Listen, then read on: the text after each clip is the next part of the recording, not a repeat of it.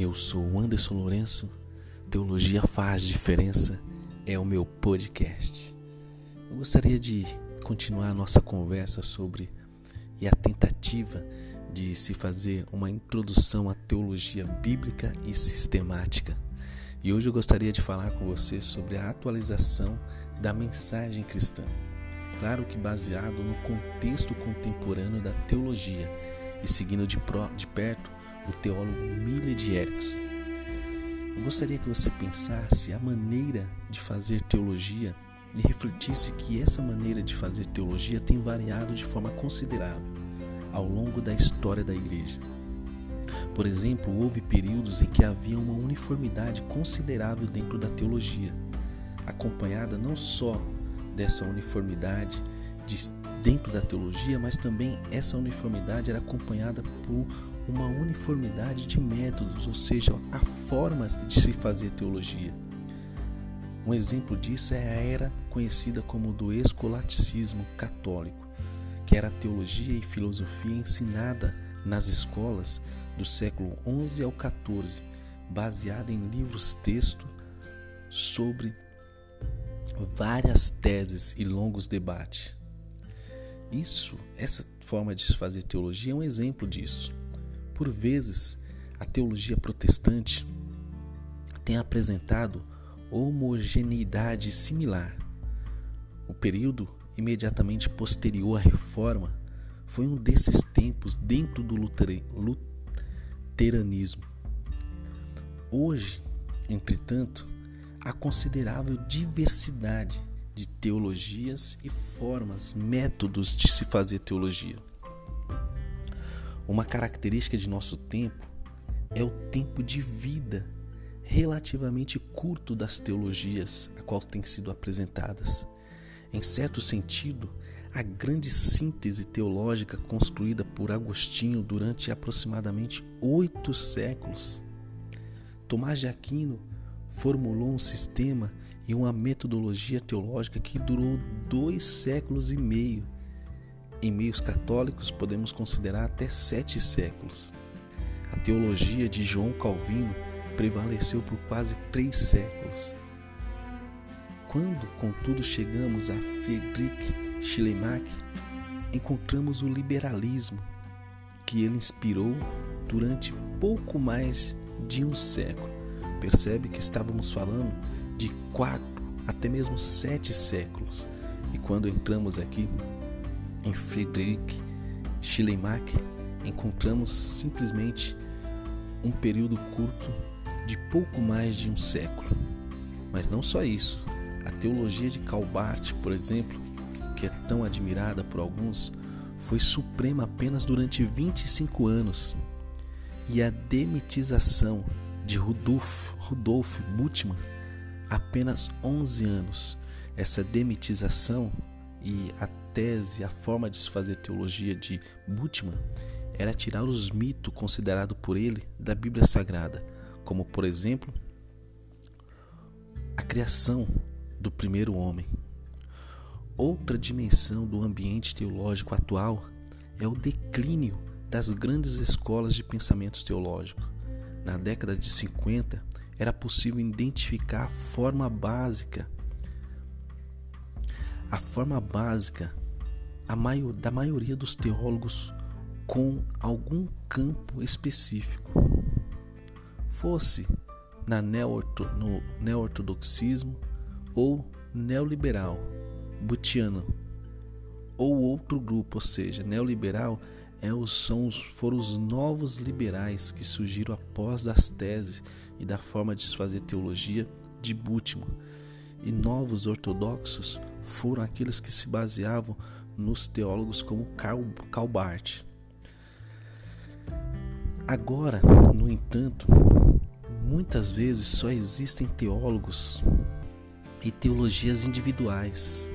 Não é possível de certa forma, identificar grupos coesos nos dias a quais nós estamos vivendo, que defendem certos tipos de pensamento.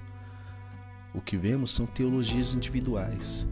Embora possa haver consenso geral ou blocos de ideias, não há compromissos fortes com sistemas de pensamentos como tais. Assim, não se pode mais simplesmente decidir esboçar um sistema pronto. Se torna quase impossível. O que ocorre para esse declínio é que agora os gigantes teológicos ou que se faziam teologia já saíram de cena. Primeira parte do século XX apresentou o pensamento de Calbart ou Tillich. Recentemente, entretanto, poucos se igualam a eles ao, quanto ao pensamento e ninguém reúne seguidores como eles. Na maior parte, é cada teólogo por si, e o que vemos hoje, infelizmente, são várias pessoas tentando fazer teologia pelos meios de comunicações, YouTube, Instagram e tantos outros meios. Até certo ponto, a teologia evangélica ou conservadora, se é assim que eu posso dizer, tem se esquivado desse declínio por deixarem claro que tem a Bíblia como fonte. Os evangelicais ou os evangélicos não sofrem com, flutu, com as flutuações de opinião quanto ao lugar relativo da experiência ou da tradição, nem debatem se o foco principal da religião está nos sentimentos ou na atividade ética. Por que isso? Porque, embora tenham surgido nuances significativas na abordagem teológica através dos séculos, a preocupação evangélica é simplesmente investigar que a Bíblia diz sobre determinado assunto e juntar tudo, formando algum tipo de todo coerente. A metodologia defendida neste ponto de vista é a Bíblia como regra de fé e prática.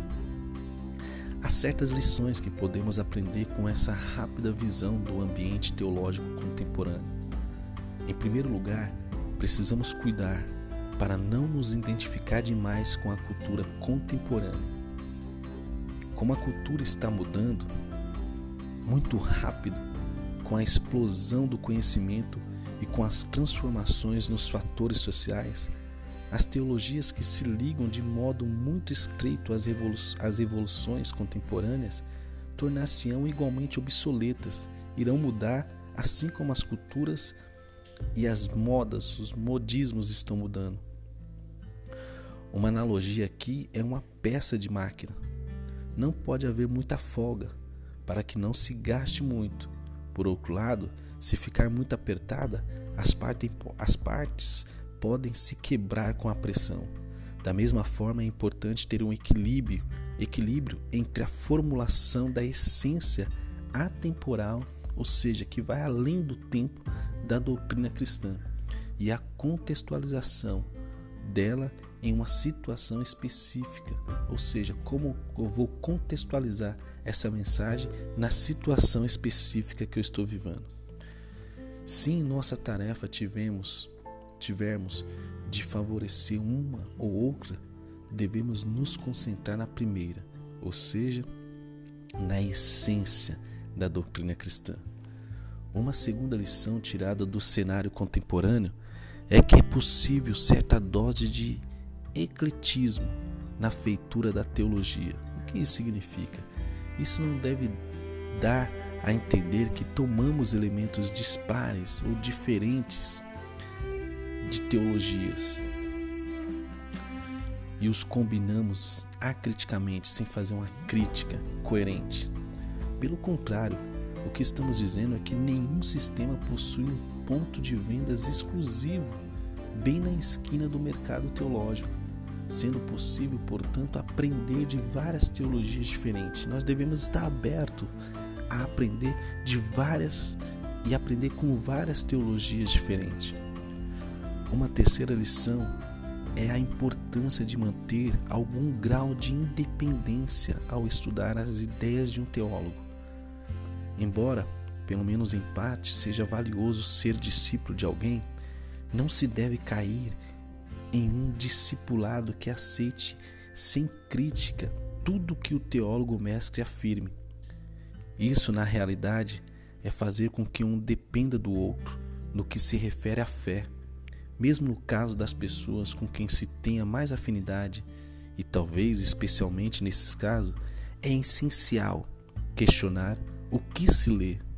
O declínio dos grandes gigantes deveria, é claro, contribuir para o surgimento de um pensamento criativo independente.